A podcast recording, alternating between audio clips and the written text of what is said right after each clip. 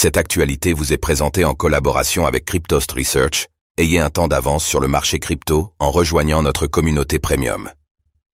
Achat de NFT sur Ethereum avec une MNBC, Mastercard montre le succès de sa solution.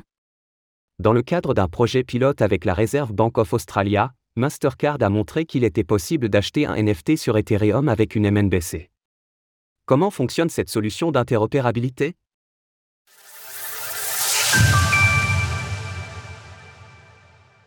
Mastercard dévoile l'avancée de ses travaux sur l'interopérabilité des MNBC. Mastercard mène de nombreux travaux dans l'écosystème blockchain depuis plusieurs années maintenant, y compris en ce qui concerne les monnaies numériques de banque centrale, MNBC. Cette semaine, le géant des paiements a communiqué sur une expérimentation avec la Reserve Bank of Australia, RBA, et le Digital Finance Cooperative Research Centre, DFCRC, dans le but d'explorer l'interopérabilité entre les différents systèmes de paiement. Ainsi, Mastercard a déployé sa solution Multi-Token Network, présentée en juin dernier, et a collaboré avec les sociétés Cuscal et Mintable, afin de démontrer comment bridger des MNBC d'une blockchain à une autre, y compris des blockchains publiques.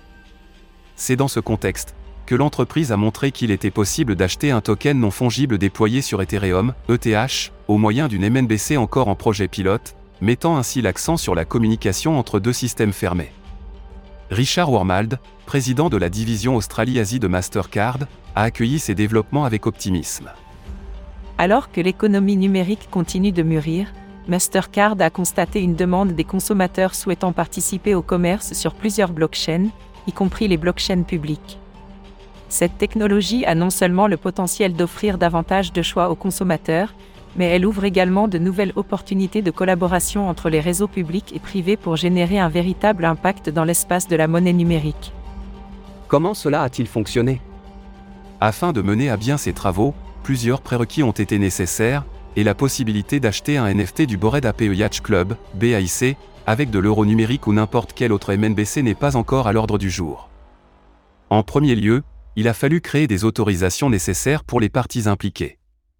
Cela comprend les wallets utilisés dans cette expérimentation, tant sur Ethereum qu'au sein du système pilote de la MNBC australienne, mais également le smart contract du NFT sur Ethereum. Grâce à Multi-Token Network, Mastercard peut ensuite encapsuler des MNBC, afin de les bridger d'une blockchain à une autre, et c'est ce procédé qui a permis la transaction, ce dont s'est félicité Richard Wormald. Comme démontré dans ce projet, les solutions qui jouent un rôle clé dans Multi-Token Network ont le potentiel de permettre de nouveaux niveaux d'interopérabilité entre les blockchains, de manière sûre et sécurisée. Par ailleurs, le système permet de contrôler les autorisations des acteurs grâce à une vérification Know Your Customer, KYC.